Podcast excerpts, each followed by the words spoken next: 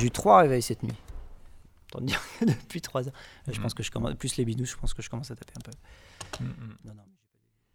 On y va là?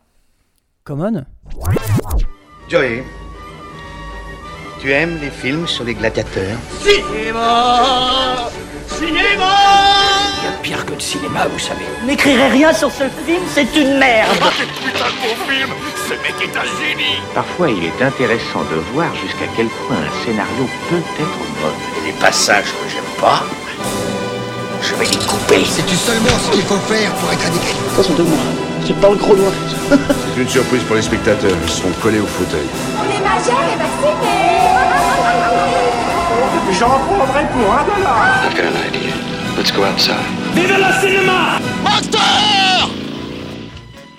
Bienvenue dans On n'est pas des Lumières, le nouveau podcast cinéma qui souffle sur les braises d'un 7 art en manque d'oxygène. Au cours de sa plongée dans l'obscurité depuis maintenant plus d'un an, ne nous demandons plus ce que le cinéma peut faire pour nous, mais plutôt ce que nous pouvons faire pour le cinéma.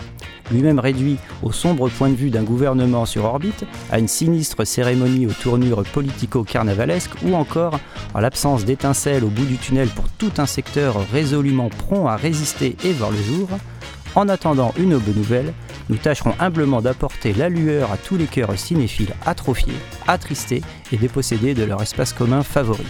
Bonjour, je suis François et pour ce premier épisode, je suis en compagnie de Sylvain. Merci et bonjour aussi à Dominique à la technique, qui illustrera nos voix suaves et douces euh, dans vos chères euh, oreilles. Durant cette émission, donc, nous parlerons de notre amour inaltérable et inaltéré pour le cinéma, Oh yeah. mais aussi des tentatives entreprises pour maintenir la flamme encore vive du feu culturel sur le pays de. Et pour cela, nous serons rejoints en cours d'émission par le collectif citoyen à l'origine du projet de résistance Ciné Balcon, dont toi-même, Sylvain, tu fais partie. Absolument. Alors avant tout, pour entamer ce premier épisode, nous vous avons concocté un petit sujet qui, alors c'est bizarre, j'ai- l'impression d'avoir déjà vécu ce moment. Sylvain, que m'arrive-t-il? Serait-ce une impression de déjà-vu Ah, une boucle temporelle. Une boucle temporelle, et oui, effectivement, c'est un sujet à la mode en ce moment. Euh, il y a plusieurs films donc, qui sont euh, sortis tout récemment et qui traitent de ce sujet. Alors, c'est un sujet qui, euh, qui existe depuis euh, maintenant belle lurette, hein, et on pourrait dire que la matrice de, ce, de ce sous-genre, euh, eh bien, c'est euh, Un jour sans fin, sorti en 1993, un film d'Harold Ramis, euh, porté par euh, l'inénarrable Bill Murray. Alors si on devait définir euh, ce sous-genre euh, de la boucle temporelle, eh bien on pourrait tout à fait, dire que c'est euh, un, film dans lequel euh, une personne ou plusieurs personnages se trouvent plongés euh, dans... dans une situation qui est amenée à se répéter. Euh, alors, euh, dans un jour sans fin, donc euh, vous l'aurez compris, c'est une, une journée. Euh, après, le, le- le- on va dire que la, la- le, le temps euh, peut être évidemment plus court. Si on prend l'exemple d'un film français qui s'intitule La Colle, Ouais. en, en l'occurrence, là, c'est deux heures.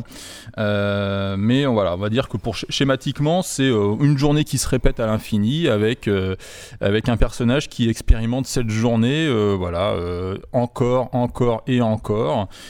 et qui euh, du coup euh, voilà euh, profite de cette de cette journée pour selon les situations s'améliorer connaître tous les ressorts et voilà de, de, de, de la journée en question les interactions etc et le tout sans Covid. Dans ce, ce sous-genre à part entière, on pourrait euh, le classifier euh, sous, euh, sous différents aspects. Il y a d'abord le sous-genre de la science-fiction.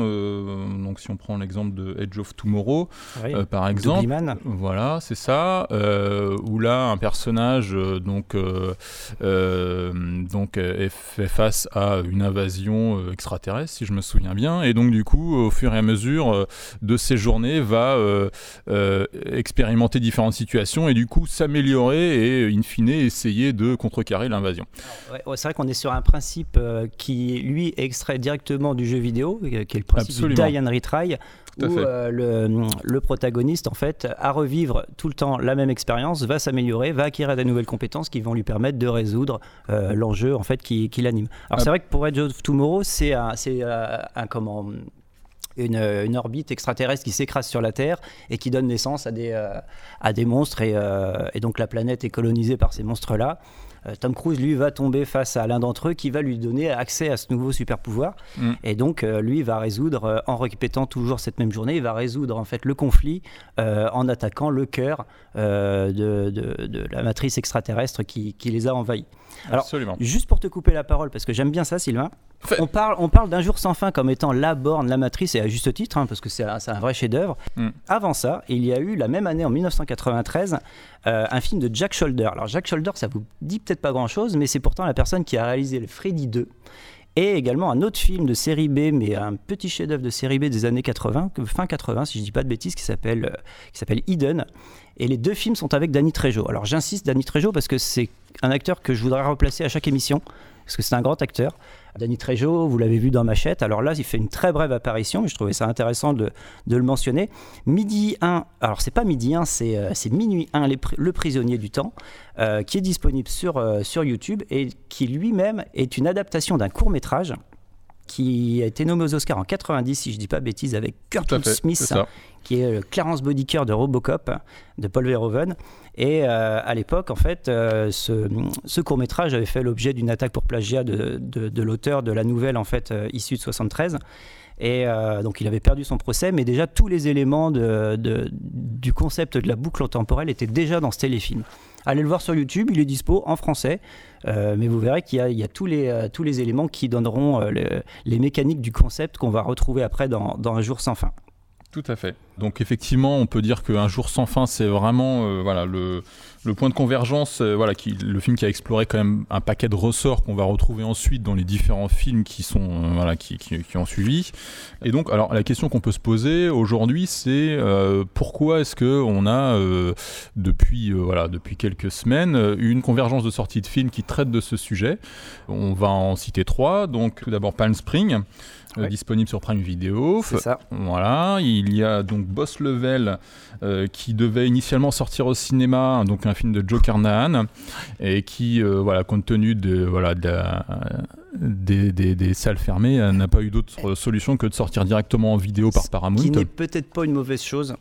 Euh, je sais pas ce que ça aurait donné sur un écran de cinéma, s'il aurait trouvé son public. À titre personnel, j'aurais Ah été, ouais, j'aurais été curieux de le découvrir sur grand écran, mais bon, on a fait, euh, voilà, on, on- on s'en passera malheureusement, mais euh, voilà. Donc toujours est-il que ça, voilà, c'est, ça fait partie des films qu'effectivement on pouvait imaginer en, en- en sortie salle, à l'instar de Et le euh, troisième, le troisième, donc c'est Map of. attendez, j'essaie de retrouver le titre exact. Tiny Perfect Things, qui est sorti sur Prime Video, que pour ma part je n'ai pas vu. voilà, qui. j'ai tenu 40 minutes. Voilà, J'ai essayé. bel effort. J'ai essayé. Alors, Voilà. c'est vrai que c'est intéressant en fait euh, de, de reparler de ces trois films-là parce qu'en fait, euh, à, à chacun, euh, on va reprendre un concept, le concept de la boucle temporelle, à Mm. laquelle on va associer un genre euh, qui est propre au cinéma. Alors, pour Un jour sans fin, c'était la comédie romantique, même si l'aspect comédie romantique se retrouve un petit peu en retrait parce que l'élément fantastique de la, de- de la boucle temporelle, c'est le cœur. Ce qui est intéressant de noter aussi, c'est qu'il a aussi inspiré euh, un film de la, de la Blue Mouse. Je ne sais pas si vous connaissez la Blue Mouse. C'est euh, c'est une grosse boîte de production montée par Jason Blum. Euh, je crois que c'était aux alentours de la moitié des années 2000, 2005, 2006. Euh, ils ont entamé euh, leur, leur production avec Paranormal Activity et euh, plus dernièrement Invisible Man. Et euh, euh, comment on va dire que la note d'intention de ces productions, c'est high concept, low budget, donc un concept fort et un budget minimum. Et donc là, c'est vrai que c'est parfait. Le concept de la boucle temporelle, ça permet des économies de moyens en fait et de production, puisque en fait les lieux sont souvent les mêmes, les costumes sont toujours les mêmes, donc ça permet de prendre beaucoup de prises euh, pour, un, pour un budget minimum. Donc ça, c'est vrai que euh, ça correspond complètement dans la charte des, des films de la Blue Mouse. Et donc Happy Bird bah, c'était le genre du slasher. euh, c'est-à-dire le tueur en série, donc la personne va venir se faire assassiner tous les jours, et puis elle va essayer de remonter en fait euh, euh, sur la nature du coupable, euh, euh, ben, en répétant euh, euh, sur le mode du die and retry, en répétant en fait euh, chaque jour. Euh, qui est un film qui se regarde bien. Il y a une suite que je n'ai pas vue, Ni moi, je qui devait ni ni passer, euh, je pense, avant la fermeture des salles, elle était prévue. Mm. Euh, donc on va parler de tout ça. Avant, avant je vous propose de, une petite coupure. euh, une petite coupure musicale que vous connaîtrez et d'ailleurs on pourra remercier euh, le film Un jour sans fin d'avoir popularisé ce titre I Get You Baby de Sonny and Cher.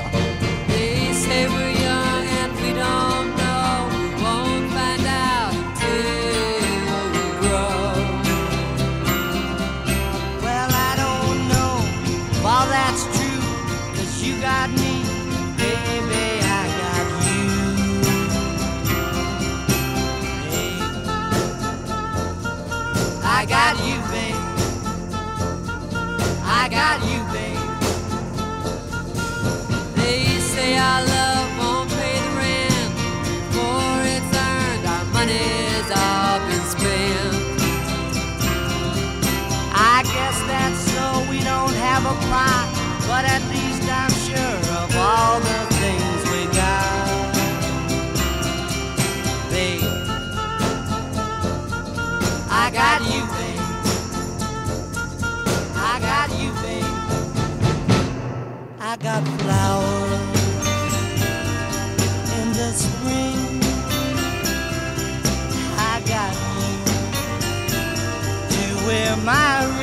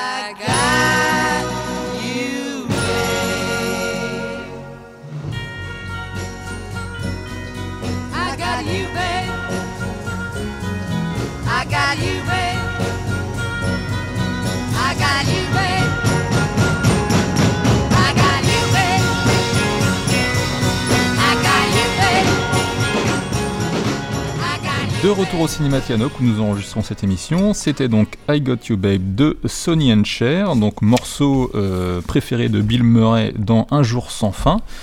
Alors pour la petite anecdote, euh, le, la traduction anglaise, le titre anglais original du film est donc Groundhog Day, donc qui euh, peut se traduire par le jour de la marmotte. Alors euh, ça a été traduit en, en français par un jour sans fin, parce que nous Français, le jour de la marmotte, ça nous parle pas trop, euh, contrairement aux États-Unis où c'est un événement folklorique médiatique qui a lieu donc chaque année le 2 février, jour de la Chandeleur aux États-Unis et au Canada. Alors euh, j'ai euh, donc d'autres euh, d'autres traductions euh, pour voilà à, à l'international pour ce film.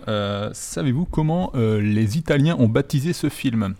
Ah, le- la marmotti de, de la- del dio de la Alors ils se sont pas trop foulés, ils l'ont tout simplement baptisé Recommence de nouveau. Ah Voilà, bon. Alors, les traductions québécoises sont souvent aussi très littérales. Très croustillante, Ouais. effectivement. Alors, j'ai pas la traduction euh, québécoise, j'ai euh, l'allemande, si vous le souhaitez, Ouais. qui est le salut quotidien de la marmotte. Ah bah ça oui, hein, Voilà. ouais. ça, ça ravive peut-être des mauvais souvenirs pour beaucoup ce salut euh, de la marmotte. Pour, en même temps ça peut adoucir l'histoire, hein, c'est c'est un choix. Effectivement, et mon préféré, c'est le brésilien.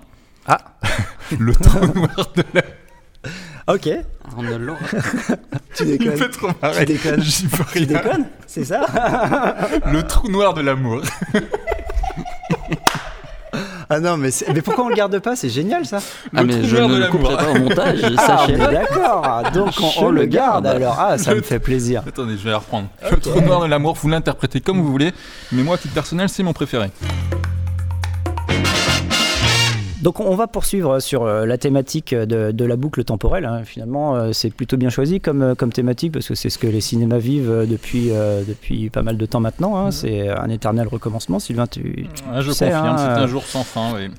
Euh, donc on peut parler de, de Palm Spring. Alors euh, Oui. Palm Spring qui est le, le premier film de Max Barcaro. Euh, alors c'est un, réalisateur qu'il va falloir avoir à l'œil celui-là Mm. parce qu'il détient d'ores et déjà un record. Alors Palm Spring c'est un pur film de, c'est un film indépendant, pur film de festival. Il a été présenté à Sundance et ça a été donc tout de suite un, un nouveau record parce que ça a été le film le, acheté le plus cher de l'histoire du festival. Euh, Il y a une différence de- d'à peine un dollar, mais voilà, déjà c'est un film donc, qui, qui a beaucoup d'attrait par rapport à ça, donc a eu un bon succès au festival. euh, qui a été racheté. euh, les droits ont été rachetés par Hulu, la plateforme Disney, VOD Disney, donc pour pas loin de 17 millions de dollars. Et donc là, on est dans la reprise d'un concept, euh, reprise du concept de la boucle temporelle, à laquelle on va associer le genre de la comédie romantique, comme ce fut le cas en fait euh, euh, bah, dès la de- du, du concept avec Un jour sans fin. Donc on est sur une comédie romantique pop ensoleillée, à tendance feel good movie et voire même philosophique. Alors est-ce que c'est bien? Eh bien, moi, j'ai pris beaucoup de plaisir à regarder ce film. Alors, effectivement, comme tu le disais, François, on pourrait considérer que c'est une sorte de croisement entre euh, Un jour sans fin à la sauce euh, quand Harry rencontre Sally. Complètement. Euh, moi, j'ai trouvé ça effectivement euh, très, euh, voilà, très frais, très pop, comme tu le dis.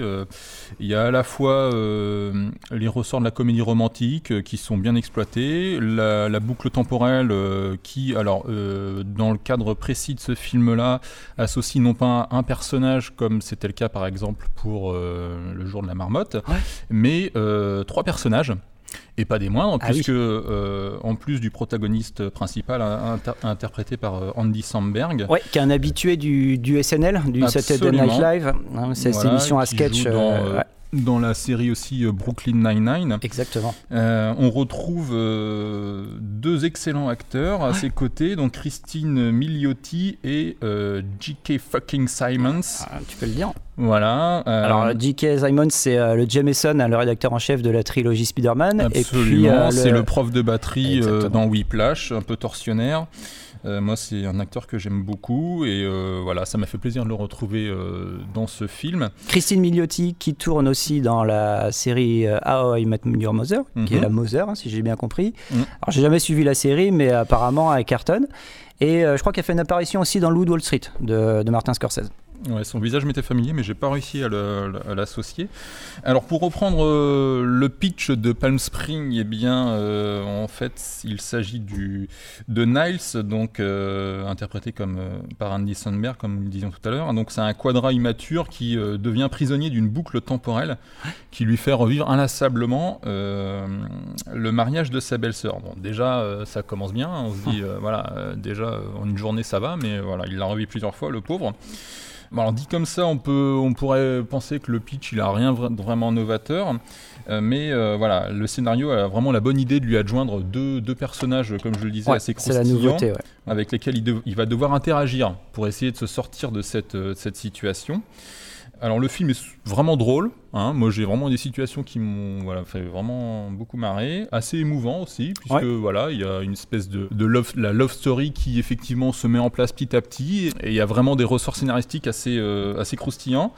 Et donc je trouve que le film, il, voilà, il, il arrive en fait à, à renouveler ce sujet qui, qui, qui, comme vous l'aurez compris, assez, assez, assez ancien maintenant et assez euh, qu'on pourrait penser comme étant épuisé.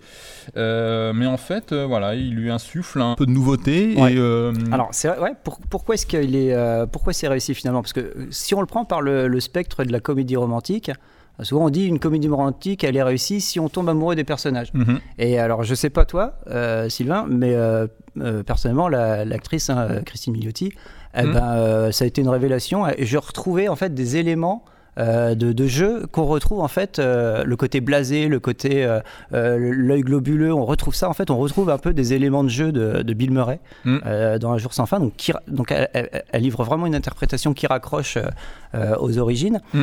et donc c'est toute l'interprétation hein, qui a réussi hein, Mm. Andy Samberg lui reprend son, son, son panel hein, de, de, jeux dont il est habitué dans, le, dans le Saturday Night Live. Et euh, donc ça, c'est pour le côté euh, comédie romantique, où vraiment il y a une interprétation qui fait qu'on adhère tout de suite au personnage. Mm. Et euh, le côté boucle temporelle, en fait, là où il faut pas se planter sur ce film, sur ce genre de, de, de récit, c'est sur le, le rythme, et, le récit et la narration. Mm. C'est-à-dire que on est vraiment sur. euh, c'est des films en fait littéralement dans une veine de cinéma postmoderne où le spectateur en fait euh, a conscience du euh, du passé cinématographique qu'il a derrière lui et le film lui va jouer ces effets là. Euh, surtout les, les, les règles en fait qui régissent le genre euh, pour détourner en fait les attentes du spectateur. Et donc en fait, on arrive dans le dans l'histoire, rien nous est dévoilé. En fait, Mm. Euh, lui, il est déjà dans sa boucle temporelle. On Mm. va pas passer par une phase d'exposition qui va nous dire ah bah voilà, euh, je suis tombé dans un trou noir, tout ça. Ça viendra plus tard en fait au fil de la narration, au fil du récit. Euh, il est déjà dedans, mais nous, en tant que spectateurs, on a déjà compris ça parce qu'on est, euh, euh, on, a conscience en fait bah, de, de- c'est un film qui joue en fait sur la prise de conscience de- du modèle initial.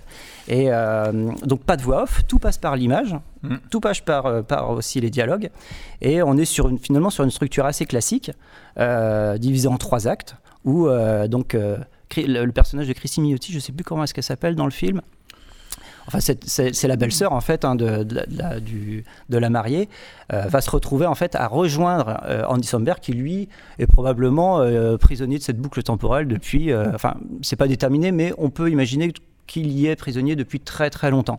Mm. Euh, et donc elle va venir le rejoindre et donc euh, il va y avoir une première, un premier acte qui va se baser sur l'initiation euh, de cette nouvelle personne au sein de cette boucle temporelle, donc prise de conscience, euh, euh, donc elle, elle va, elle va se roder en fait à cette nouvelle vie qui, se- qui s'ouvre à elle. Mm. Il y a un deuxième acte après qui va plus se reposer sur le- le- la résignation en fait de, de cette personne-là. Donc là où on est vraiment sur quelque chose de, de très brut, où euh, ils vont s'éclater, on, est, on rentre dans quelque chose de très, très punk, très libérateur, très défouloir, c'est ça qui donne aussi la dimension feel good. Mm. Et puis en dernier, en dernier acte, on va être sur la résolution euh, des enjeux, comment est-ce que eux vont euh, être motivés pour sortir de, de cette boucle temporelle? Ou pas d'ailleurs. Ou pas. Selon alors, ce qui est intéressant, c'est qu'il y a un clin d'œil, euh, au-delà des références euh, euh, sur la, la thématique et le sujet et le concept, euh, il y a un clin d'œil euh, euh, entre la phase de résignation et de, de résolution du conflit. Elle, elle va essayer euh, de faire quelque chose de bien, euh, de, de- de trouver euh, euh, la rédemption auprès de sa grande sœur.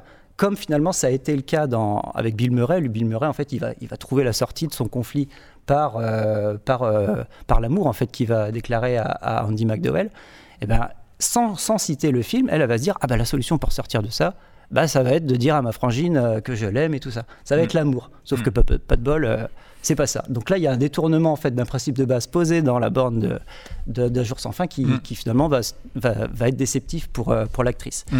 Et donc ça, c'est vrai que c'est hyper important. euh, pour moi, ces deux éléments-là, euh, l'interprétation et euh, le déroulé de- de- du récit et de la narration sont hyper importantes. Mm. Et en plus, c'est soutenu par un montage qui est très, très maîtrisé en fait.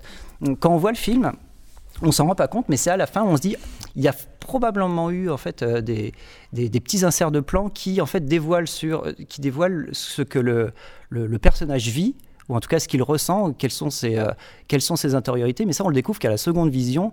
Euh, alors, on va spoiler, hein, désolé si, euh, si vous l'avez pas encore vu. Si vous l'avez pas vu, allez le voir et puis réécoutez-nous après. Elle, en fait, ce qui va, ce qui va motiver en fait son euh, sa résolution du- de, de- de ce conflit-là, ça va être de sortir de cette journée qui commence très mal parce qu'elle va se réveiller dans un lit Mm. dans lequel elle ne devrait pas se réveiller. Et il va y avoir en fait des petits points de vue subjectifs où elle va regarder euh, au cours du film, où on ne connaît pas encore hein, sa situation, où elle va regarder la, la porte de, de, de la douche à l'intérieur de laquelle il y a en fait euh, le futur marié. Donc la frangine qui se tape le, le futur marié euh, euh, euh, la veille, mal.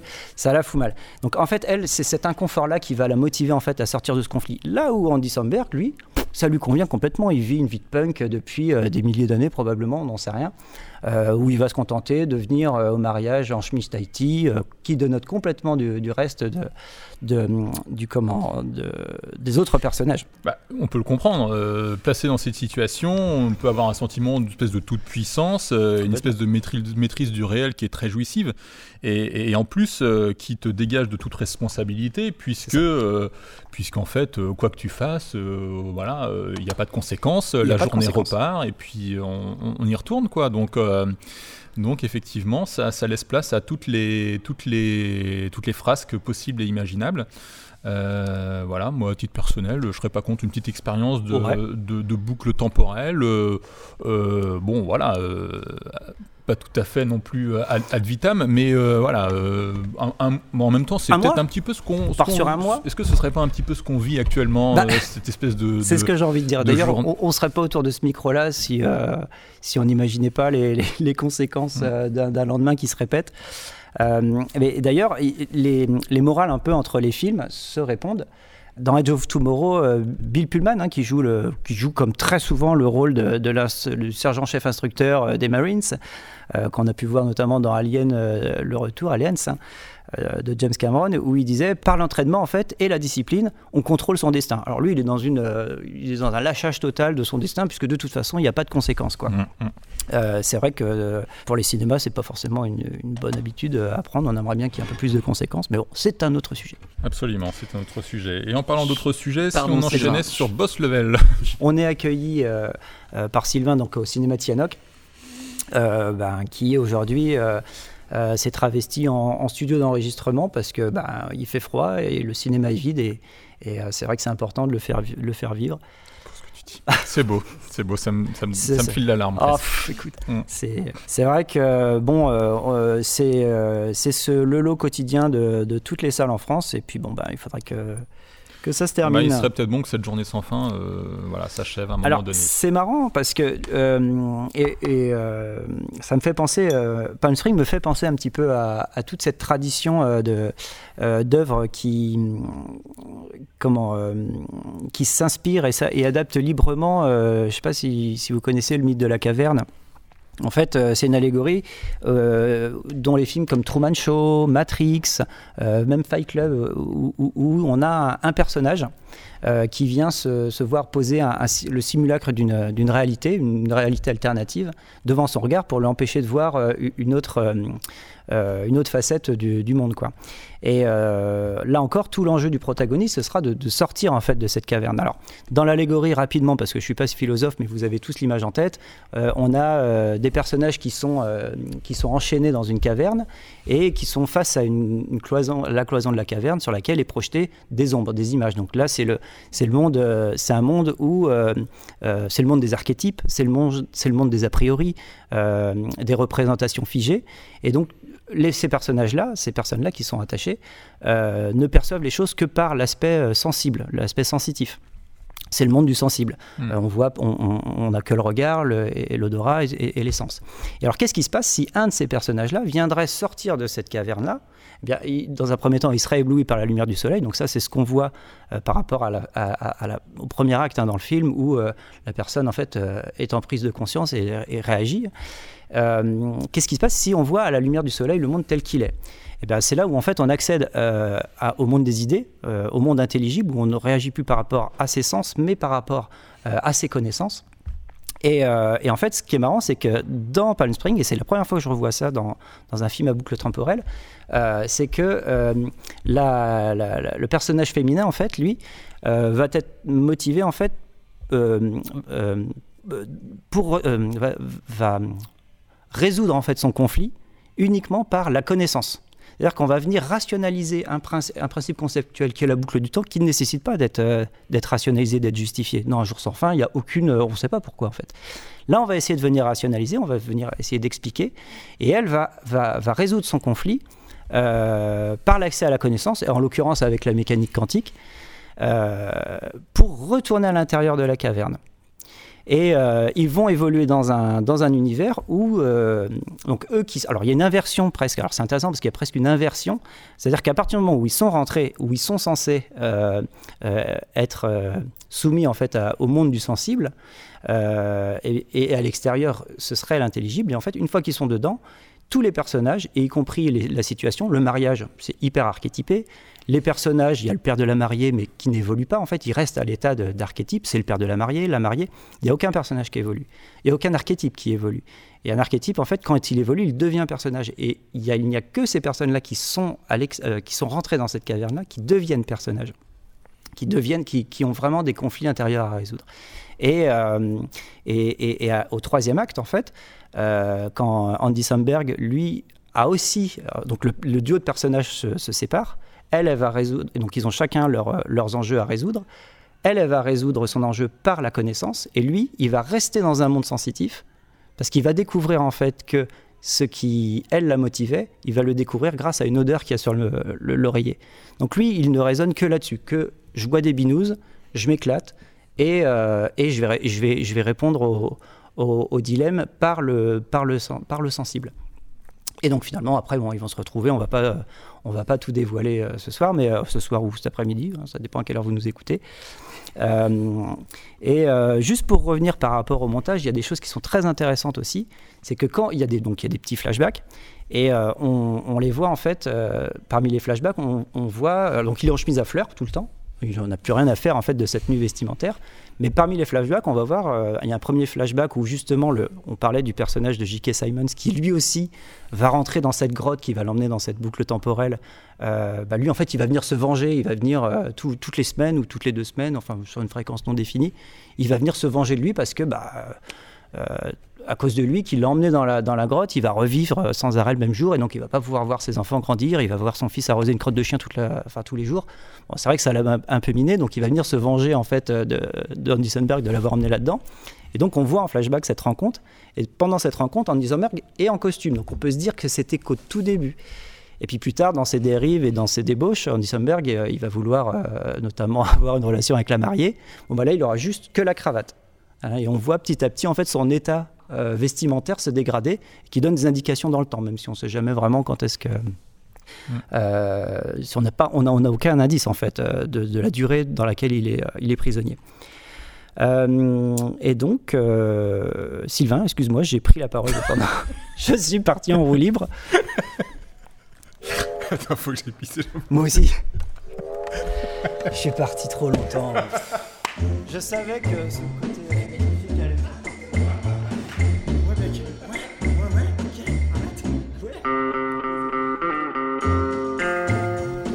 Et voilà, à vous peut-être d'apporter d'autres éclaircissements, en tout cas ceux que votre imagination formeront. Au cours de cette émission, nous avons eu deux interruptions de l'image dont nous vous demandons de vouloir bien nous excuser.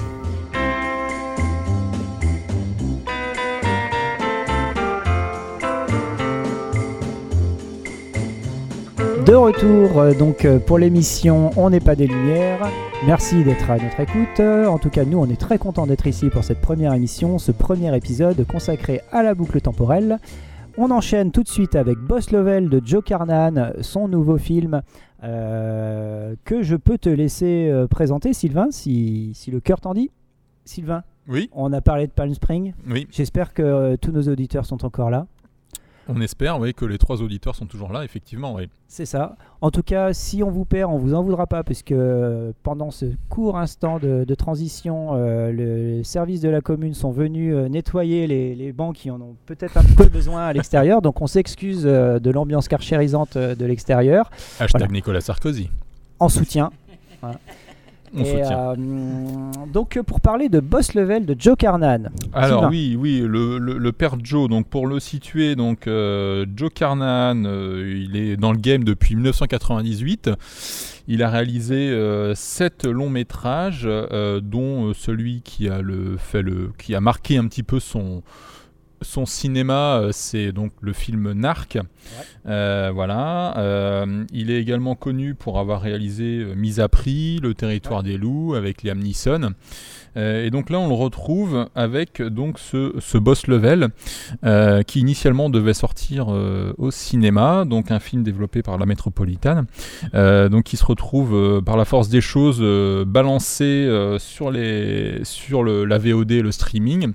Alors, comment le résumer Euh, en, une phrase, je dirais que c'est euh, un jour sans fin qui rencontre GTA.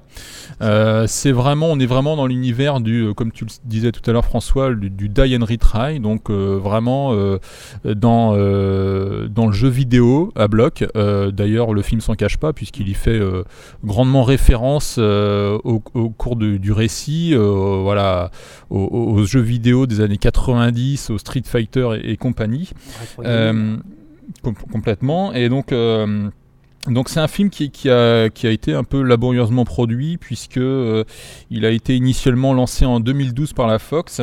Euh, et en fait, le studio ne trouvait pas euh, Frank Grillo, donc l'acteur principal, assez bankable à l'époque, et donc du coup, il a été un peu placardisé.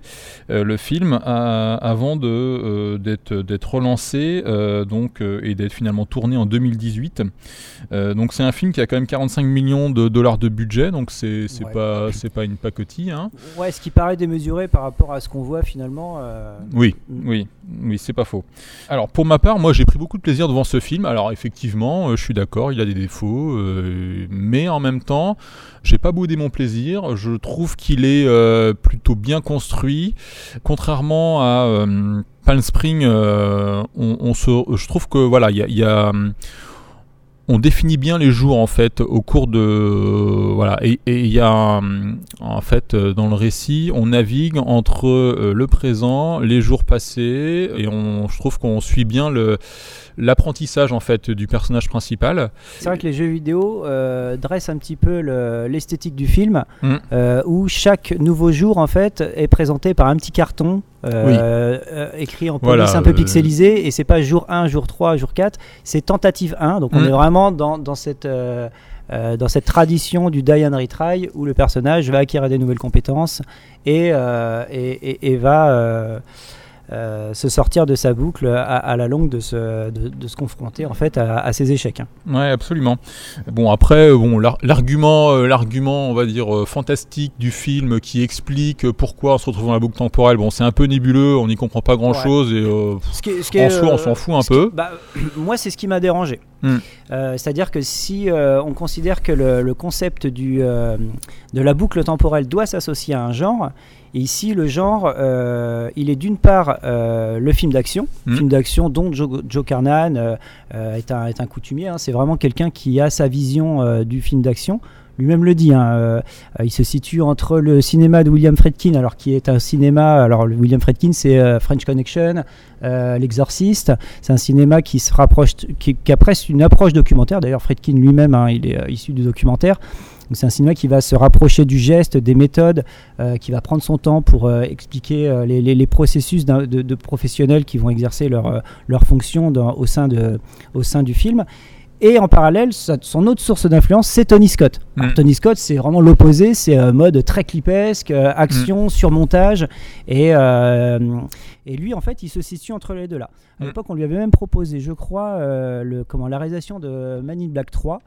Mais à cause des contraintes de production qu'on lui imposait, notamment que Tom Cruise lui imposait, puisqu'il était déjà, il était déjà euh, à la tête de la franchise et euh, aux commandes de la franchise. hein.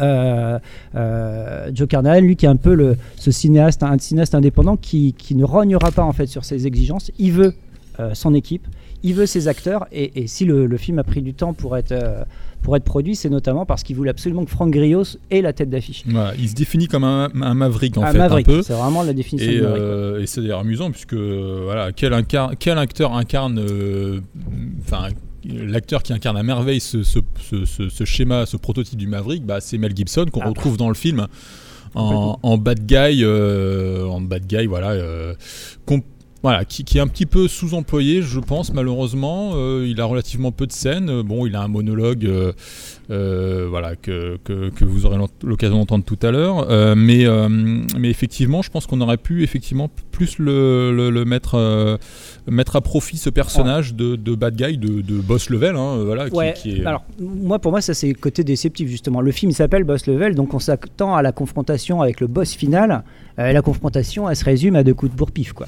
Elle tourne vite à court. Ouais, C'est vrai. Ouais. Et alors c'est vrai qu'il y a d'un côté donc toute cette réappropriation du genre du film d'action.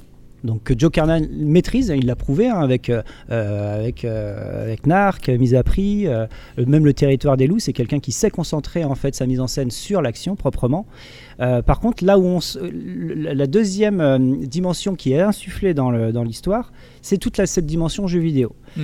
Et euh, donc qui, qui fait déborder le film sur un versant SF, lequel John Carnan, n'est- on sent bien, et lui-même le dit, n'est pas du tout coutumier. Il, dit, lui, se définit comme un anti-Christophe Nolan, Christopher Nolan. Euh, c'est le mec qui tiendra 10 minutes devant Tenet, les concepts nébuleux. C'est pas quelqu'un non plus en parallèle qui va essayer euh, de pré-mâcher ou préétablir un discours politique. C'est quelqu'un qui, c'est vraiment un grand jouisseur hein, dans sa dans On sa peut dire que c'est pas un cérébral, quoi. C'est pas un cérébral. Non. Mais ça n'empêche pas de faire un super cinéma d'action. Et là, je trouve que ce film-là, il est lesté euh, par rapport aux contraintes qu'on a dû, je pense. Alors ça, c'est la pure spéculation, mais je pense qu'on lui a euh, imposé en fait une dimension science-fiction insufflée par le jeu vidéo qu'il maîtrise pas. Mm. Et, euh, et, et- et ça, moi, je m'en suis rendu compte quand donc Franck Griot, le personnage de Franck Griot, déboule dans la salle d'arcade. Euh, déjà, il rencontre le geek. Alors, l'image du geek, euh, alors perso, je joue un petit peu aux jeux vidéo et je trouve que réduire le geek à un, à un gros bedonnant chauve à lunettes euh, qui revendique, qui revendique en fait sa, sa dévotion aux jeux vidéo au détriment de toute vie familiale et qui va prôner le 8 bits alors que dans sa salle de jeux vidéo, les mecs ils jouent tous à la PS5, je trouve qu'il y a quelque chose qui n'est pas assumé en fait. Hmm. Et tout ça, en fait, ça vient se plaquer euh, sur, euh, sur la mise en scène euh, et, de manière pas toujours justifiée. Et on parlait du Die and Retry tout à l'heure. Euh, Il y a des jeux, hein, y a des jeux vidéo comme euh, Dark Souls ou Ghost and Goblin où là vraiment où le niveau de difficulté est très élevé et toute la progression consiste à mourir et recommencer pour mieux appréhender les mécaniques du jeu. Les mecs derrière, ils vont jouer à Street Fighter. Et Street Fighter, c'est pas forcément, c'est un super jeu de combat, c'est culte, ça plaît, ça plaît à la communauté gamer, mais c'est pas ce qui caractérise le plus euh, le, le- le mode Die and Retry. Pas du tout même. Et ce qui aurait été formidable, puisque en fait, dans le cinéma de, John Carla- de Joe Carnan, et c'est vrai que c'est intéressant de voir euh, son travail d'auteur en fait quand on, voit Boss Level, c'est qu'il y a quelque chose qui travaille John Car- Joe Carnan depuis le début de sa filmographie, c'est le rapport père-enfant. Et, c'est vrai qu'un des points forts du film, ben justement, c'est là où on s'y attend le moins. C'est pas forcément sur l'action, c'est quand il va rencontrer son fils et qu'il va renouer des liens avec lui autour du jeu vidéo. Et là où on pourrait se dire que la résolution euh, du, comment, du personnage principal incarné par, par euh, Franck Grillo pourrait être issue des échanges qu'il a à jouer avec son fils à jouer aux jeux vidéo. bah, le problème, c'est qu'il joue à Street Fighter, donc je vois pas en quoi ça le, ça, ça le révèle, ça lui révèle en fait, euh, et ça justifie euh, d'imposer en fait le- la, la dimension jeu vidéo Die and Retry si on joue à Street Fighter. Ils auraient joué à un autre jeu où vraiment ce jeu vidéo là, le cœur du jeu vidéo c'est le Die and Retry. Dans ce cas-là, elle aurait fait une transposition euh, sur lui son, son, son, son déroulé.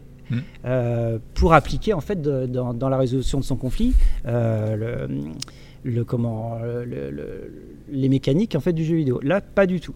Donc on sent qu'en fait il y a plein de choses qui ont été plaquées sur le film Mm. euh, que Joe Carnan n'assume pas. Et euh, ça reste un grand spectacle, très jouissif, mais il y a aussi une, euh, tu le disais tout à l'heure Sylvain, une réutilisation en fait des, des figures du cinéma d'action. Il va reprendre Mel Gibson, qui est une star incontestée du, du cinéma d'action, Mad Max, euh, Payback, euh, euh, on peut en citer beaucoup. Braveheart. Braveheart. euh, alors là, on est même sur une trame historique, mais Mhm. on est toujours, même en tant que réalisateur, c'est quelqu'un qui se, qui se laisse pas déterminer ce qu'il veut dire, ce qu'il veut faire en tout cas. Euh, il est quand même réduit. euh, bah, en fait, il est réduit à euh, dans un seul, dans une seule pièce, avec une liberté d'action très réduite. Mais c'est pareil pour Naomi Watts. hein. Naomi Watts, elle est juste Dans son labo. dans son labo, elle ne bouge pas. Il va même reprendre Michel Yeo. Euh, avec euh, euh, donc Michel Yeo en fait c'est Tigre et Dragon hein, principalement mais qui est une star du, du film de sabre hongkongais enfin chinois. Et, euh, et il va en faire pas grand chose il va en faire un mentor ça va durer 2-3 minutes. Donc là il y a une phase d'initiation qui va, qui va se produire mais euh, finalement ça n'a pas trop de portée et, euh, et je crois même au bout d'un moment, Mel Gibson, il fait lui-même l'aveu, donc il, fait dire à Mel Gibson, Joe Carnan, que finalement, bah, il assume pas trop. C'est qu'au bout d'un moment, alors je sais pas si vous vous souvenez de la scène avec euh, Wang Jin. Wang Jin, elle a un gimmick. À chaque fois qu'elle tue Fran- euh, Frank Grillo, elle dit Je suis Wang Jin, et ceci est l'œuvre de Wang Jin. Et alors, bon, bah, c'est- un gimmick répétitif, c'est rigolo. Mais en fait, au bout d'un moment, il y a Mel Gibson qui se tourne à côté de lui, et qui, enfin à côté d'elle, et qui fait Ouais, super ton, sabre, ton sabre japonais.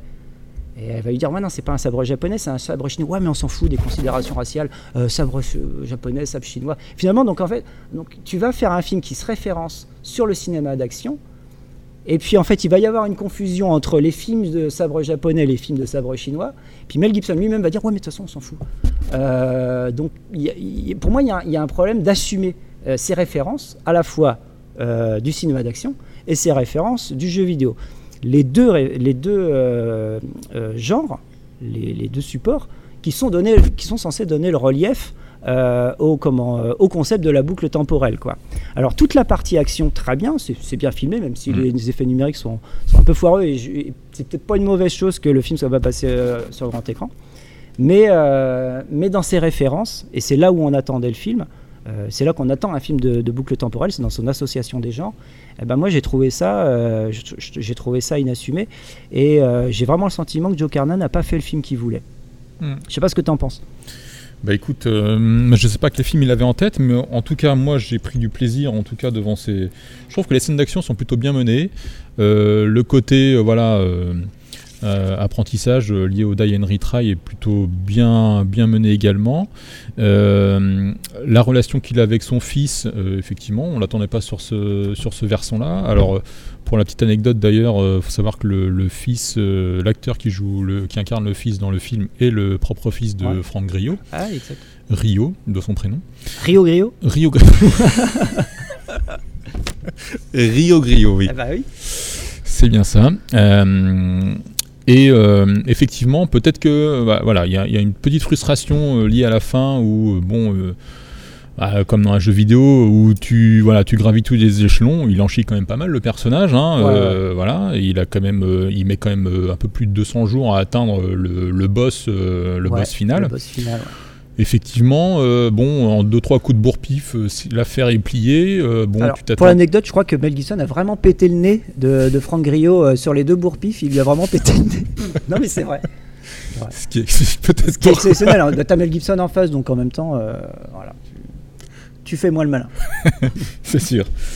Euh, mais, euh, mais moi j'ai trouvé, bah voilà, j'ai pris du plaisir à regarder ce film. euh, et, et effectivement, bon voilà, le, moi c'est plus l'explication du pourquoi, euh, pourquoi de la boucle temporelle. Bon voilà, ça c'est un peu laborieux. La, la- toute la- l'arc narratif autour de Naomi Watts, euh, euh, de la, pff, la pseudo chercheuse, Ouais. euh, voilà, qui avec cette histoire de fuseau horaire que tu, tu, tu captes pas du tout. euh, non, voilà, bah, en euh, fait, ça c'est le fuseau d'Osiris. euh, ouais. voilà. Bah, c'est le problème de, de cette volonté de, de rationaliser, de surexplication. Et d'ailleurs, il y a un gros problème aussi, c'est que, alors c'est James Cameron qui disait, dès que tu t'attaques à des à des, des films sur le voyage dans le temps, il faut que tu sois très vite explicatif sur Mm. les codes et euh, ça c'est la c'est la la, la, la suspension la, suspension volontaire d'incrédulité. Mm.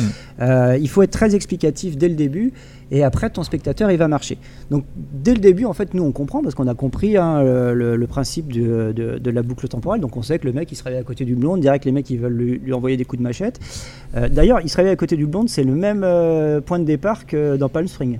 C'est vrai. Alors, il se réveille aussi à côté du blonde. Bon il y a un truc peut-être. Mhm. Et toujours est-il que ça commence direct dans l'action.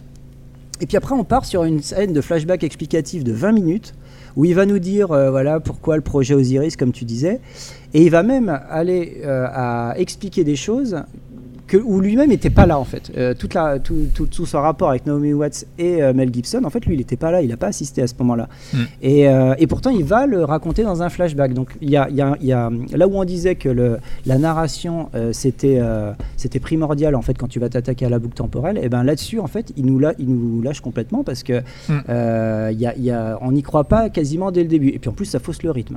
Mm. Et, Oui, ça, je suis assez d'accord sur le fait qu'effectivement ça, ça vient casser le rythme. Et puis euh, pff, on s'en fout en fait de cette. euh, Bah non, c'est ça, on n'a pas besoin de ça. On n'a pas besoin de ça et du coup c'est dommage, ça vient un peu parasiter euh, voilà, le, le plaisir retiré par voilà, toutes ces scènes d'action. Oui. Bon, Qui sont bien. Qui sont bien. Les scènes d'action, il y a sont un plutôt plaisir. bien menées, notamment je, je pense aux scènes d'ouverture, tu t'en parlais tout à l'heure, voilà, sur les scènes de réveil, je trouve qu'elles sont assez imaginatives dans, voilà, dans les, les différentes options, les différentes possibilités de d'esquive ou non euh, de, du méchant qui vient t'attaquer au réveil. Euh, voilà, je trouve que c'est plutôt bien, c'est plutôt bien amené, c'est assez jouissif et euh, et après dans la progression du récit, effectivement, je trouve que voilà, on, il y a voilà le, le- le- fait d'aller et venir entre voilà euh, les passages où euh, où voilà où il s'en fout complètement, où il est un peu dépité, et puis les autres où il essaie d'apprendre, Bah, de comprendre, de Il est triste. Il est triste, Bah, Franck. euh, Franck, euh, Franck, le, le prof de Pilate.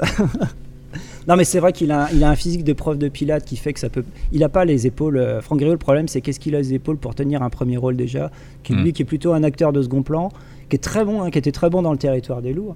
Euh, Mais euh, est-ce qu'il a les épaules? Et puis, euh, mais par contre, c'est vrai qu'il y a un côté, euh, le côté GTA. où il va choper une bagnole, il va se barrer, il va faire des trucs et tout. Ah bah ça c'est jouissif, ça on est content de voir ça. Euh, le film se serait résumé à ça. Et si Joe Carnan avait concentré ses énergies que sur ses scènes d'action et sans s'embarrasser avec un, un concept scientifique que, bah, finalement que lui ne, ne- ne- il n'a pas su s'approprier, eh ben, euh, on aurait pu avoir, un, su- avoir à faire un super film. Parce que le territoire des loups, euh, c'est, pour moi, c'est son chef-d'œuvre. Et Même mis à prix, hein, euh, c'est, euh, c'est un, un film qui se passe dans un immeuble où l'action est hyper concentrée, c'est hyper mis en scène, euh, et puis c'est hyper jouissif. C'est enfin, t'as des, t'as, t'as une multitude de personnages. D'ailleurs, on retrouve ça, on retrouve Ouais. les Némésis qui veulent essayer, qui veulent, qui veulent lui trouver la peau. On retrouve ça déjà dès mise à prix, où en fait, t'as toute une galerie de personnages tous plus badass les uns que les autres.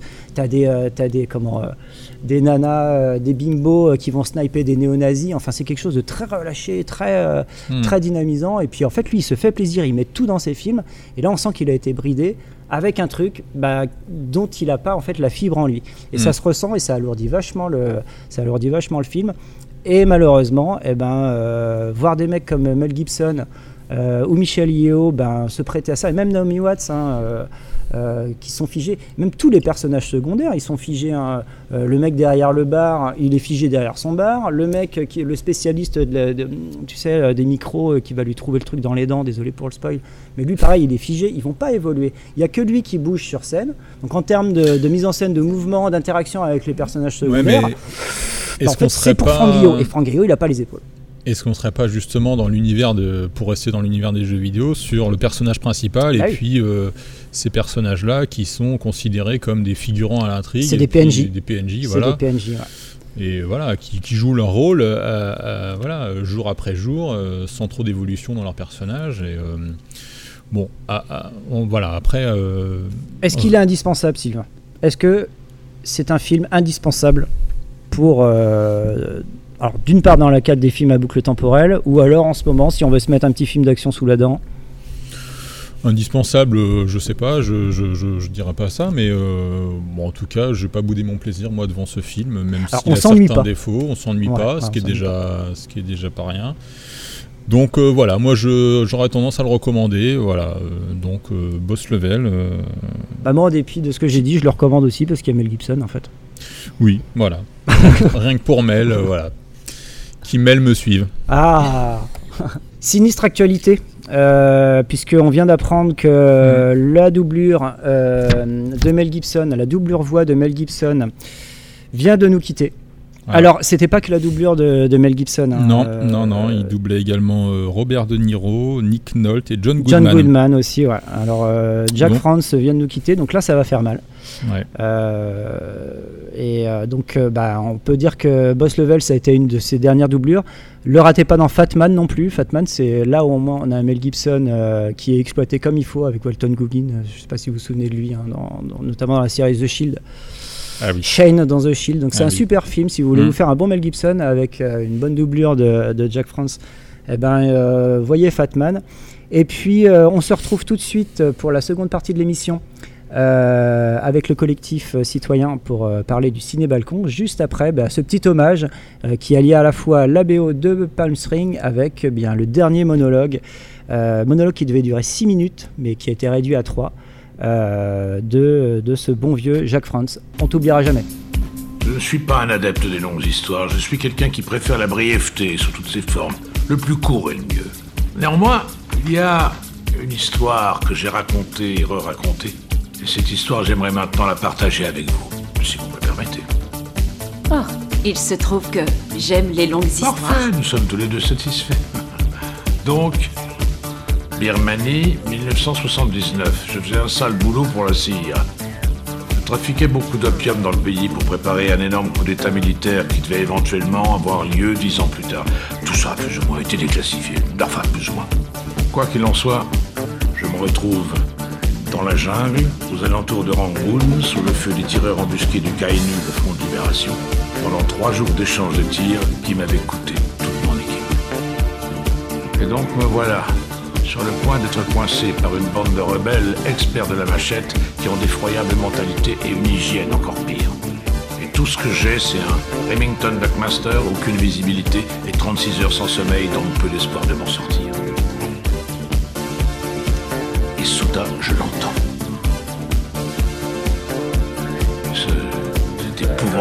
Couinement. serpent sifflait à vapeur. Un cochon sauvage se pisser dessus.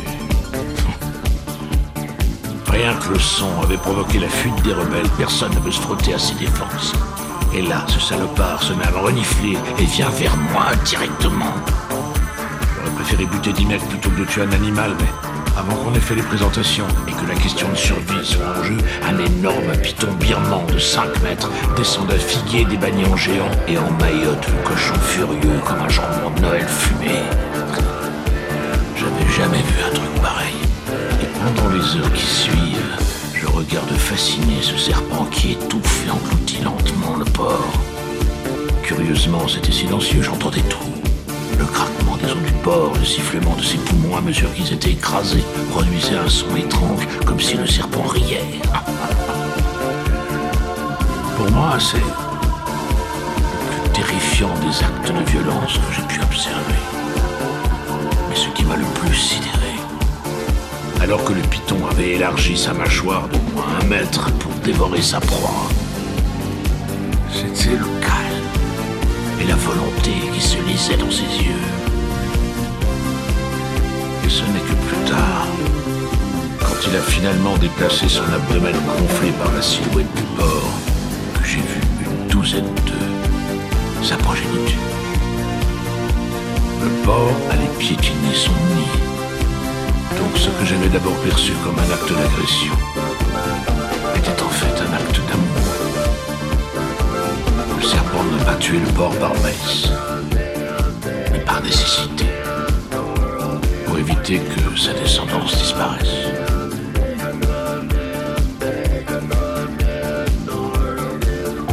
J'ai adoré cette histoire. Et j'adore la raconter, je me suis dit aussi qu'elle tombait bien. De retour pour la seconde partie de l'émission, comme promis, nous accueillons une partie du collectif citoyen à l'origine de l'événement Ciné Balcon. Bonjour Adeline. Salut. Bonjour Nanou. Salut François. Donc alors coup d'envoi le 24 mars, est-ce que vous pouvez nous parler un petit peu plus des origines de cette initiative à la fois frondeuse et festive? Avec plaisir. Donc euh, ce sont des amis qui se sont réunis en fait euh, lors d'une soirée et euh, qui en fait simplement débattaient de la situation actuelle qui est complètement inadmissible en fait euh, toutes ces fermetures en fait euh, illégitimes et très mal vécues et qui ont eu envie vraiment de se rassembler de créer quelque chose ensemble ben, pour voilà enfin s'opposer à la morosité ambiante et puis euh, voilà proposer quelque chose de festif D'accord. Et alors qui sont les acteurs de, de ce, de ce citoyen, de ce collectif citoyen, pardon? Oui Aline, tu Donc c'est prendre la parole du Si, coup on peut. C'est une action euh, bah, citoyenne pour les citoyens. Donc, euh, bah, on est un groupe d'une dizaine de personnes. Et puis l'idée, bah, on s'est rassemblés autour de cet événement-là et on... c'est une fusion, on va dire, d'envie, d'énergie et puis aussi de compétences et de moyens. Euh, L'idée au départ, c'était de faire une projection cinématographique. Du coup, on a réfléchi aux différentes euh, possibilités qu'on avait tout en restant dans les clous euh, des, Mmh, des normes sanitaires. des normes sanitaires. Ouais. Et puis, donc, on a eu l'idée de faire un ciné-balcon. Donc, euh, voilà, puisque l'idée, c'est que les gens restent à leur fenêtre et que puisse, et qu'on puisse faire des projections euh, dans la rue. Donc, on a un petit groupe à organiser les choses pour qu'il y ait la projection qui puisse avoir lieu dans la rue, mais les gens restent à leur fenêtre. Et donc, ça permet ben, de sortir le cinéma des salles qui peut, peut pas être ouverte Mm. et puis de- d'apporter un peu la culture et de créer, de recréer des moments de partage euh, autour du, du ciné, quoi. D'accord. Mm. Et alors comment est-ce que vous avez ciblé le, le- le lieu géographique pour euh, diffuser les films? Est-ce que vous avez euh, euh, pensé à, à amener ce dispositif-là dans les quartiers prioritaires notamment ou... Absolument, oui. On a vraiment réfléchi à, à plusieurs euh, lieux de la ville en fait qui soient représentatifs de ce qui se passe en fait ici, puisqu'on est un collectif citoyen. Donc, euh, on est forcément allé vers des jeunes en fait, avec euh, le lycée de Guéclin par exemple, euh, qui a beaucoup de pensionnaires, avec des jeunes en souffrance vraiment en fait de tout ce qui se passe et de toutes les restrictions actuelles. Donc euh, voilà, enfin c'est vraiment accueilli à bras ouverts en fait. parce que ça fait presque un an qu'ils n'ont aucune animation et voilà, qui se, ils se morfondent un peu. hein. Donc on va aussi vers les pattes de Keriolet, enfin qui est aussi un autre public bah, qui pour moi enfin aussi est prioritaire en fait et euh, notamment les quartiers et puis évidemment place de la République, euh, place de la mairie. où là, effectivement, on pourra peut-être effectivement faire un- une projection du balcon de la mairie directement et ce sur le sol. D'accord. Et alors, vous profitez aussi de, de l'actualité puisque l'événement aura lieu euh, donc sur Auray, on est bien d'accord. Mais c'est ça. Et euh, durant la fête du court métrage qui, elle, aura lieu du 24 au 30. Est-ce que vous pouvez nous rappeler les dates euh, De, des diffusions ouais, de l'événement Oui. Donc on a le mercredi 24 mars à l'EHPAD de Keriolet à 20h, au lycée du Guesclin 21h. Et puis le samedi 27 mars, donc ça, ça, ça c'est sous réserve de l'autorisation de la préfecture, ce sera euh, dans différents points de la ville, D'accord. au quartier du Parco, derrière la mission locale, au quartier Gumenen, dans le bas du Gumenen, et place de la mairie, devant la mairie. D'accord. Mm. Et alors techniquement, comment, comment ça va se dérouler au niveau de l'image? Comment vous allez projeter ça? Au niveau du son, comment est-ce que les gens depuis leur balcon vont pouvoir profiter de- des programmes que vous avez sélectionnés? Mhm. Bah Là, en fait, on a justement, euh, enfin, on pro- on profite des compétences d'Adeline, en fait, qui a de, de l'expérience en la matière, en fait, avec euh, son entreprise ou son, enfin, son association plutôt euh, vidéographie, et euh, par qui, en fait, justement, ce ciné-balcon peut se faire, puisqu'on avait ébauché des idées totalement différentes avec euh, donc Sylvain euh, du cinéma Tianoc, puisque on avait proposé un drive-in, une séance aussi à l'église, en fait, euh, qui n'a pas pu se faire pour des tas de raisons. Donc euh, voilà, quand on s'est réunis, c'était euh, qu'est-ce qu'on peut vraiment en fait imaginer? Et Adeline en fait euh, voilà est arrivée avec cette histoire de ciné balcon et pourquoi pas, enfin un camion sur lequel projeter, etc. Donc euh, je te laisse enchaîner, mais euh, expliquer en fait les, les différentes euh, choses techniques. euh. Donc le dispositif, c'est un donc c'est cinéma mobile dans la rue. Ouais. Donc on a un petit, euh, un mini vidéoprojecteur, ça s'appelle un pico-projecteur qui est sur batterie, qu'on- qui tient dans une main, qu'on relie à une enceinte ou deux enceintes, on va voir. Et puis euh, pour projeter, donc on avait imaginé peut-être projeter sur les murs, mais ça, ça restreignait en fait le nombre de personnes qui pouvaient voir le- les films. Et l'idée, c'était de créer le moins de frustration possible, au moins sur le lieu sur lequel on va projeter. Donc, on a pensé à un, à un camion et projeter sur un camion qu'on peut placer là où, où c'est le mieux pour que le plus de personnes voient. Donc c'est d'ailleurs euh, l'entreprise Pro Fermeture qui nous prête son camion de vitrier sur lequel on va mettre un écran qui est l'ancien écran euh, des arcades, je sais pas. Voilà. Et on va euh, du coup projeter là-dessus euh, donc les films. D'accord. Donc tout ça c'est libre, c'est gratuit, évidemment. Grâce à la fête du cours, en fait, sur laquelle on s'est euh, on s'est aligné, en fait, euh, grâce à une programmation qui devait avoir lieu au cinéma Tianoc, qui vu les circonstances ne peut pas se réaliser. Et donc, euh, voilà, on a des films euh, libre droit en fait de diffusion. Et euh, Est-ce que vous êtes encore en cours d'attente d'autorisation pour, pour mettre cela en place? Ah oui, oui. On est encore Donc en en- fait là on parle sous réserve. Absolument, sous réserve de faisabilité, en fait, puisque ben voilà, on attend que notre gentil préfet en fait nous donne son accord On pour pouvoir voilà faire ce ciné balcon. D'accord. Eh- Eh bien écoutez, euh, Peut-être sur la, La programmation. Oui, c'est ça. C'est une programmation de 30 minutes Oui. avec une dizaine de films, donc des très courts de une minute jusqu'à des cours de un cours de 10 minutes. Oui, un cours de minutes et puis des, des très courts en fait, des genres variés. des genres absolument variés euh, pour toute la famille. En fait, euh, il y a de l'animé. Ouais. Il y a du film drôle, il y a des- évidemment des thématiques qui font réfléchir, en fait, euh, notamment sur le racisme, en fait, euh, ou l'intégration. Et donc, euh, voilà, c'est une programmation qu'on a validée tous ensemble, en fait. euh, et voilà, c'est c'est très réjouissant, en tout cas, comme événement. Ça fait vraiment du bien au moral, en fait. Et euh, voilà, j'espère que ce temps qu'on va partager ensemble, ça va permettre aussi à certains de rebondir, euh, voilà, de... Ok. Eh ben en tout cas on y sera. Le rendez-vous est pris. Je sais que, ça fasse rebondir sur d'autres initiatives citoyennes que telles que celle-ci. Oui. Et voilà, parce que c'est pas que nous, ça, c'est libre de droit et c'est accessible à tous. Voilà. Et euh, l'union fait la force. Donc euh, rappelons les dates. Le 24 mars à partir de 20h. de 20h, donc euh, à l'EHPAD de Cariolet et euh, à 21h au lycée du Guesclin, c'est ça? Oui.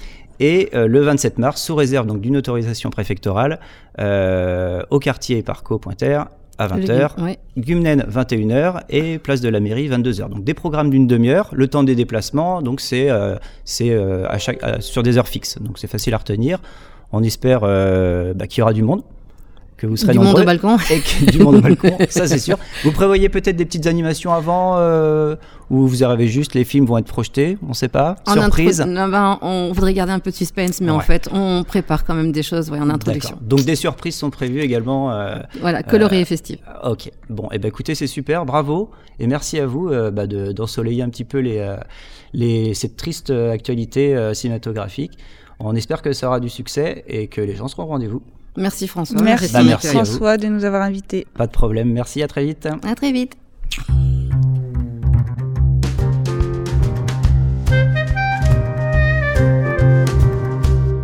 Euh, pour ponctuer cette émission, peut-être que euh, voilà, le cinéma, c'est euh, malgré la boucle temporelle qu'on vit, c'est aussi quand même une actualité un peu vivante et je pense qu'on a beaucoup de choses à découvrir. Est-ce qu'on a des recommandations à faire pour nos auditeurs qui chercheraient un petit peu de quoi s'alimenter en ces mornes instants?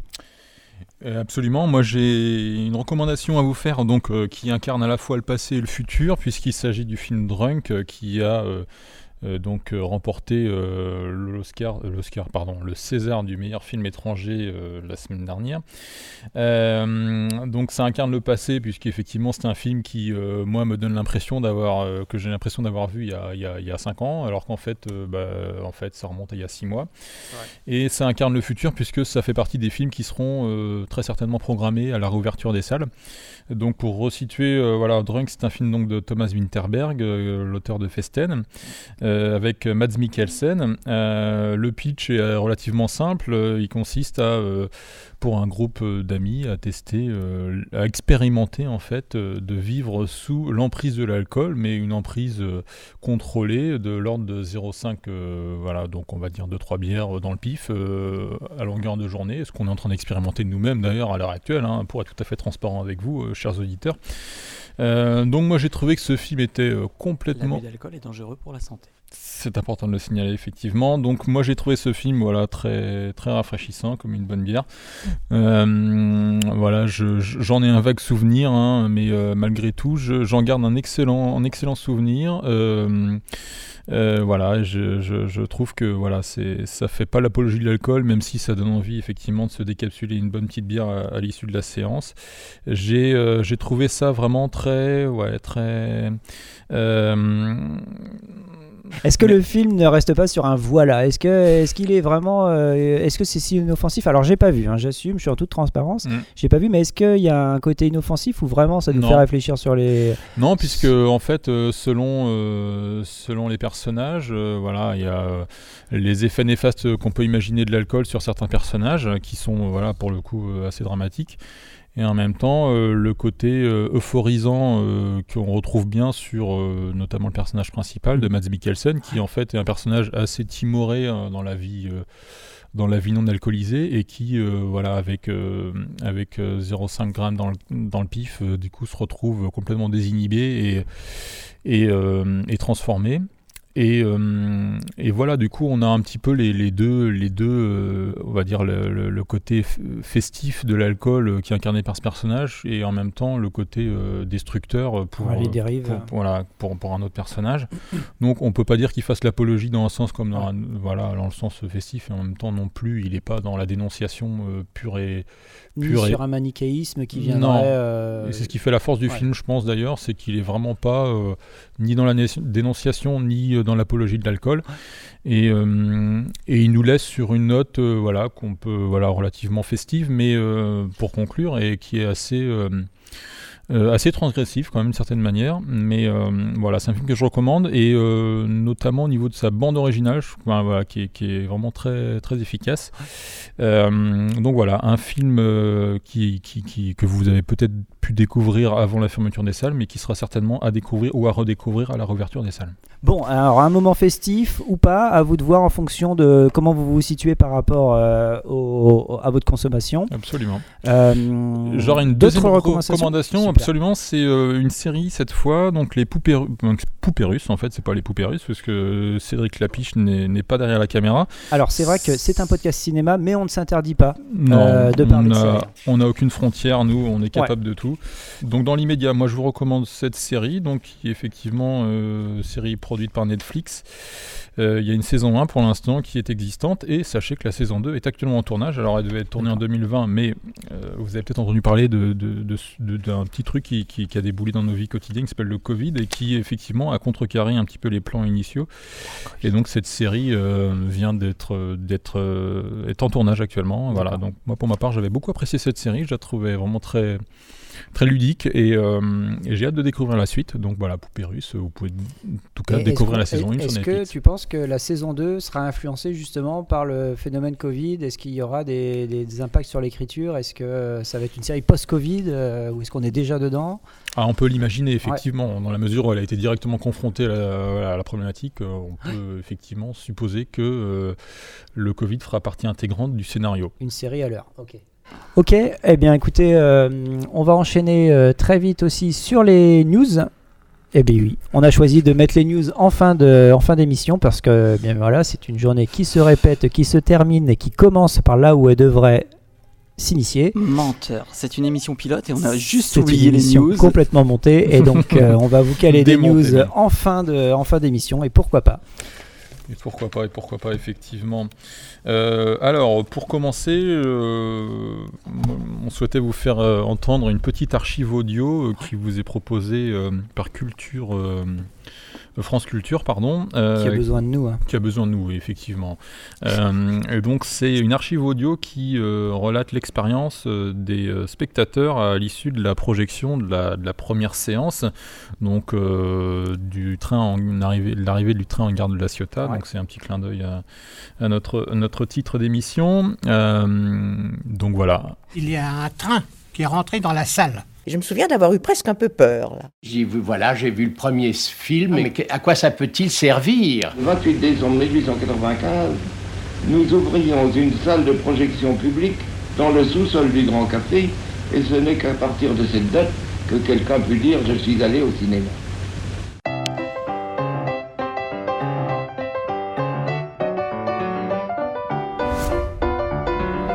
J'espère que vous avez passé un agréable moment Attends, en c'est notre pas fini. compagnie parce que ce n'est pas fini.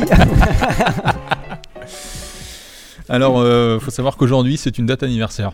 Alors. À l'heure où nous enregistrons, oui, ce jeudi euh, 18 mars, euh, Euh, voilà, mm, voilà, 18 mars 2021, c'est une date anniversaire. Et oui, figurez-vous, c'est les 15 ans de euh, la date anniversaire de la dernière parution de la VHS. Ah, Alors, mais savez-vous, savez-vous quel est ce titre? Tu veux dire la dernière VHS La dernière VHS à avoir été publiée ou diffusée, éditée, euh, produite. Attends, on est à 15 ans, donc ça fait quoi? Ça fait 2006 Non, c'est pas un vraiment film grand 2002, public. euh, donc c'est un film de 2006. euh, C'est un film de 2006. Qu'est-ce qu'il y a eu en 2006 euh, Alors, je vous donne un petit indice. Donc, le réalisateur sponsorise cette émission. Eh ben écoute, là, euh, il sponsorise Eh cette ben, émission. il s'agit d'un film de David Cronenbourg. Ah Oui. D'accord. Puisqu'il s'agit Donc de c'est quoi Promesse de l'ombre Ah d'accord. History of Violence. Ouais, ouais, d'accord. ouais. Ah, le début du déclin de David euh, en ce qui Voilà, me concerne. C'est ça. Voilà, déjà 15 ans. Déjà 15 ans. Ouais. Donc la VHS, elle est encore distribuée aujourd'hui? On a moyen de la trouver? Ça doit être collector euh, Je suppose, oui, que ça doit être collector, mais oui, oui, certainement qu'on doit pouvoir se la procurer. Dans les- Incroyable. Mm. Ok, donc bah, on espère que, bah, que vous avez passé un bon moment avec nous. En tout cas, nous, on a pris du plaisir eh bien, à vous parler un peu de cinéma, à raviver un petit peu la flamme euh, qui, qui manque euh, en chacun de nous.